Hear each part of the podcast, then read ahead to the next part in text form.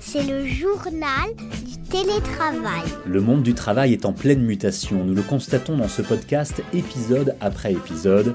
Et une des clés de la transformation, c'est, nous l'avons déjà abordé, le bien-être. Une nouvelle étude commandée par la célèbre application Slack sur les attentes des Français en matière d'environnement de travail nous permet d'approfondir ce sujet ô combien passionnant.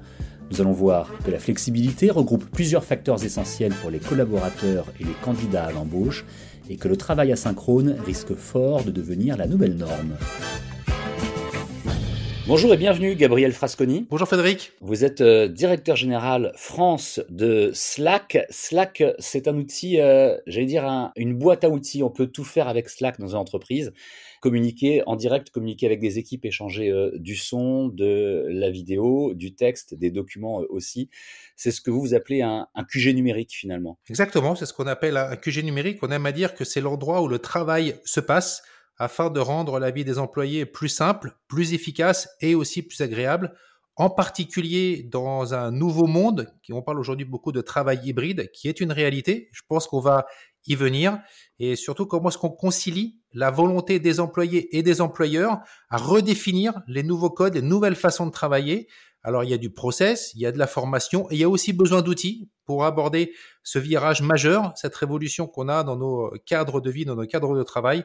Et cela qu'effectivement, euh, en tout cas on l'espère, est un outil incontournable et central afin de rendre le travail des employés plus simple, plus efficace et plus agréable. C'est sans aucun doute un des outils les plus, euh, connus euh, et les plus euh, utilisés du marché. On aura peut-être l'occasion d'y revenir, mais comme vous le disiez, on va tout de suite s'attacher au sujet de cet épisode du journal du télétravail.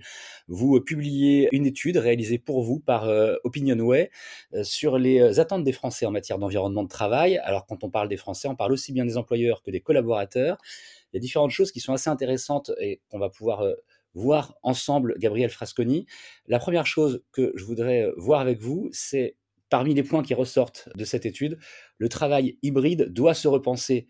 Pourtant, c'est récent le travail hybride. Alors, le travail hybride, c'est effectivement récent. Maintenant, le travail hybride, c'est plus un travail, comment dire ça, temporaire. Lorsqu'on est rentré en crise sanitaire, euh, on ne savait pas combien de temps ça allait durer, on était contraint et forcé. Et on n'a pas repensé la façon de travailler dans un mode hybride ou dans un mode distanciel. Aujourd'hui, c'est une nouvelle norme. Donc, on doit normaliser ces usages-là. On a parlé des outils, mais aussi des façons de travailler. Et pourquoi on doit le faire? Parce qu'en fait, les attentes des employés et des employeurs ont évolué. Nos études, vous avez parlé effectivement de l'étude Opinionway, qui est aussi complétée par toute une série d'études que Slack a menées depuis plus de deux ans et demi. D'ailleurs, on a créé une association, le Future Forum, où on prend le pouls tous les trimestres de plus de 10 000 employés dans le monde, un gros millier en France, en partenariat avec des cabinets d'analystes, le BCG entre autres. Et ils disent quoi Alors, on va pas revenir sur toutes les études et tous les chiffres, on va pas abreuver tout le monde de tonnes de chiffres, mais quelque chose qui ressort de façon importante, de façon structurante et de façon très, très majoritaire, la flexibilité. La flexibilité, justement, on avait l'impression il y a quelques années, dites-moi si je me trompe, qu'elle était souvent imposée, voire euh, subie par les collaborateurs qui ne le souhaitaient pas forcément. Or, maintenant, et c'est ce qui ressort de cette fameuse étude que vous publiez, c'est devenu quelque chose d'attendu, de demander, voire même de négocier, pour ne pas dire indispensable. Effectivement, alors on a un chiffre qui est euh, parlant. 80% des employés souhaitent de la flexibilité au travail. Flexibilité de lieu et flexibilité de temps, et surtout flexibilité de temps. Et d'ailleurs, c'est la raison principale pour les femmes et les personnes issues, des minorités pour rester dans leur travail et ou considérer de changer leur, euh, leur travail. Et ça, c'est important, c'est devant même le salaire, c'est devenu la raison principale qui va me permettre de rester et ou de, changer de boulot pour les femmes et les personnes issues des minorités. Et plus de 80% plébiscites veulent de la flexibilité au travail. Alors, je parlais tout à l'heure des employés et des employeurs.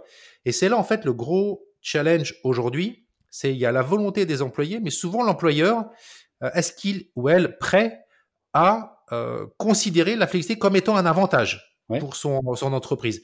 Et euh, alors on veut quelque chose, c'est pas pour autant que c'est utile, mais en fait les études aussi montrent quoi? C'est que des employés qui bénéficient de flexibilité sont plus productifs, sont moins stressés, trois fois moins stressés, donc moins de burn-out, etc. Et aussi, ce qui pourrait paraître contre-intuitif, plus connectés à l'entreprise. Je voudrais ajouter pour euh, compléter ce que vous venez de dire, qu'effectivement, votre étude nous montre que près, c'est énorme, près d'un employé sur deux compte, s'organise, cherche à changer de boîte pour justement obtenir plus de flexibilité. Maintenant qu'on a dit euh, tout cela, Gabriel Frasconi, comment est-ce que vous, vous pouvez expliquer ces chiffres? Comment est-ce qu'on peut expliquer que maintenant, que de plus en plus de gens aient besoin de cette flexibilité qu'on pourrait presque aussi appeler une forme d'autonomie et de responsabilisation? En fait, lorsqu'on a de façon forcée travaillé d'une nouvelle façon, en fait, on s'est tous rendu compte qu'est-ce qui est important pour nous. Et euh, l'équilibre, ce qui ressort majoritairement, c'est l'équilibre vie privée, vie professionnelle. Et en fait, de plus en plus, on peut concilier les deux. Pourquoi est-ce que je serais plus productif si je suis au bureau de 9h à 17h euh, Je peux être beaucoup plus productif si mon espace-temps potentiellement est de 8h à 20h, mais j'aménage ma journée en fonction de mes contraintes personnelles et de mes contraintes professionnelles. Je m'y retrouve dans ma vie perso, je peux emmener mes enfants à l'école, je peux avoir une séance de sport tous les mercredis après-midi, que sais-je, ce qui est important dans la vie privée des uns et des autres, et en même temps faire le travail au moment où je suis le plus efficace et non pas parce que je suis au bureau et obligé d'y être. Et ça, c'est la prise de conscience surtout qu'il y a eu euh, pendant cette phase, pendant deux ans, où on était contraint, et finalement tout le monde s'est redit, mais qu'est-ce qui est important pour moi? Comment est-ce que je peux concilier au mieux ma vie euh, personnelle et ma vie professionnelle Et le, le retour en arrière, c'est pas qu'il est pas possible, c'est qu'en fait, il n'est pas souhaitable. Parce que pourquoi on devrait revenir sur un mode de travail qui finalement est moins productif et moins engageant, qui répond plus aux attentes des employés et finalement qui est plus impactant, qui est négativement impactant pour les entreprises. Si je dois résumer tout ce que vous nous dites finalement avec un seul mot, ce serait euh, l'équilibre. On recherche plus d'équilibre entre sa vie professionnelle et sa vie privée et on recherche pour obtenir plus de productivité également, hein, mais plus un, meilleur équilibre entre les attentes de l'employeur et de l'employé. C'est et moi j'insisterai là-dessus parce que sur l'équilibre entre les attentes des employeurs et des employés concilier les intérêts euh, des, employés et les intérêts de l'employeur. Et c'est là le point pour moi qui est le point pivot. Parce que si on dit de façon négative équilibre vie privée, vie professionnelle, de façon péjorative, on pourrait considérer ça comme ok, bon, on a le travail n'est pas important parce que j'ai envie de passer plus de temps libre. Le débat, il n'est pas là. Il est si un employé est plus euh, plus engagé, plus productif, c'est valorisant pour l'employé et pour l'employeur. Et c'est là où tout le monde y gagne. Et c'est vraiment cet axe-là que nous prenons euh, pour éduquer aussi le marché, parce qu'il y a beaucoup d'éducation. Et en fait, on voit que le, les employés sont convaincus. Les données montrent que les employeurs en tirent un grand bénéfice. J'aimerais vous demander une dernière chose, Gabriel Frasconi. Parmi les différents enseignements, les nombreux enseignements qui euh, ressortent de l'étude dont nous parlons depuis euh, le début de ce podcast, il en est un qui parle de travail asynchrone. Près d'un tiers, 29% des Français que vous avez interrogés avec OpinionWay aimeraient travailler plus de manière asynchrone afin de gagner plus en flexibilité, le sujet qui nous occupe donc depuis euh, euh, le début de cette interview.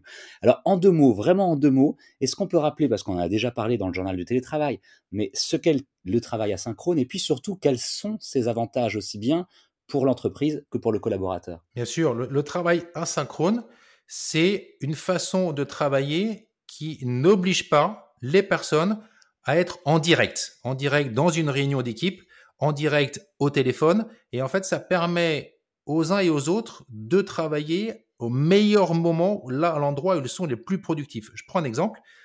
Un directeur commercial, souvent fait des, enfin, probablement fait des, des revues de chiffres hebdomadaires ou quotidiennes ou que sais-je, de façon très régulière. En fait, est-ce qu'on a besoin de discuter quel est ton chiffre? Est-ce qu'on juste un reminder, une notification dans Slack par exemple qui permet de dire aujourd'hui soumets ton chiffre, c'est beaucoup plus simple. On n'est pas obligé tout le temps de se voir, de discuter afin de faire progresser son travail. Et c'est là le, vrai changement. Le, travail asynchrone est vraiment le corollaire du travail hybride. Euh, et en fait, et pourquoi c'est important? Donc, ça permet à l'employé de travailler au moment où il ou elle est le plus efficace, le plus productif, le plus adapté, sans être intrusif si je suis en train de faire une, documentation, j'ai pas spécialement envie d'avoir une intrusion externe qui va dire tiens j'ai besoin de toi sur ce sujet-là. Tu peux attendre une heure afin de, contribuer et de collaborer. Donc c'est important pour l'employé et pour l'employé en fait les données nous montrent. Souvent l'employé va regarder des, statistiques. Euh, le travail asynchrone permet de faire gagner en moyenne 5 heures par semaine par employé. Si on est sur une semaine de 40 heures, ça fait presque 13% de productivité. Rien que sur ça, on voit aujourd'hui, si on a les bons outils et une bonne façon de gérer ça, on peut gagner entre 10 et 15% de productivité très facilement grâce au travail asynchrone. Énormément de sociétés aujourd'hui sont allées vers le travail asynchrone. Si je prends l'exemple d'une société qu'on suit beaucoup, qui est Alan euh, dans, la SurTech, aujourd'hui, ils ont limité de façon euh, presque euh, top-down, hein, c'est leur patron est limité, toutes les réunions à 30 minutes et lorsqu'on doit avoir une réunion, il faut que ce soit un agenda communiqué euh, en amont, les objectifs communiqués en amont. Euh, les personnes en asynchrone déjà publient le contenu qu'ils doivent publier pendant la réunion parce que si euh, vous, Frédéric, vous devez venir à la réunion, voilà ce que j'attends de vous et voilà comment on doit le, publier en amont. Combien de réunions on a tous eu on rentre dans la réunion, on ne sait pas quel est l'agenda, est-ce que je suis important, pas important, qu'est-ce qu'on attend de moi?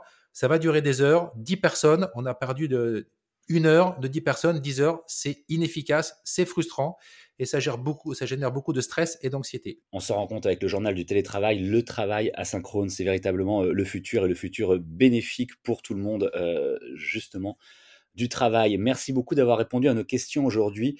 Je rappelle, euh, Gabriel Frasconi, que vous êtes euh, DG France de Slack et que vous venez de publier une étude à l'ère du post-Covid. Les jeunes actifs veulent de plus en plus de flexibilité euh, au travail. Une étude que vous avez menée avec l'Institut de sondage OpinionWay. C'était fin octobre, il y a quelques semaines, à travers d'un questionnaire sur un échantillon de 1075 personnes représentatives de la population française et âgées de plus de 18 ans. Merci encore. Merci, merci Frédéric. Le journal du télé C'est le podcast qui vous aide à mieux télétravailler, retrouver des prolongements sur ce que nous nous disons ici dans votre magazine Management. Retrouvez le podcast évidemment quand vous voulez sur capital.fr et sur toutes les plateformes de diffusion et d'écoute de podcasts. Et si vous voulez communiquer avec nous, une seule adresse email, le journal du télétravail at gmail.com. À bientôt. C'est le journal du télétravail.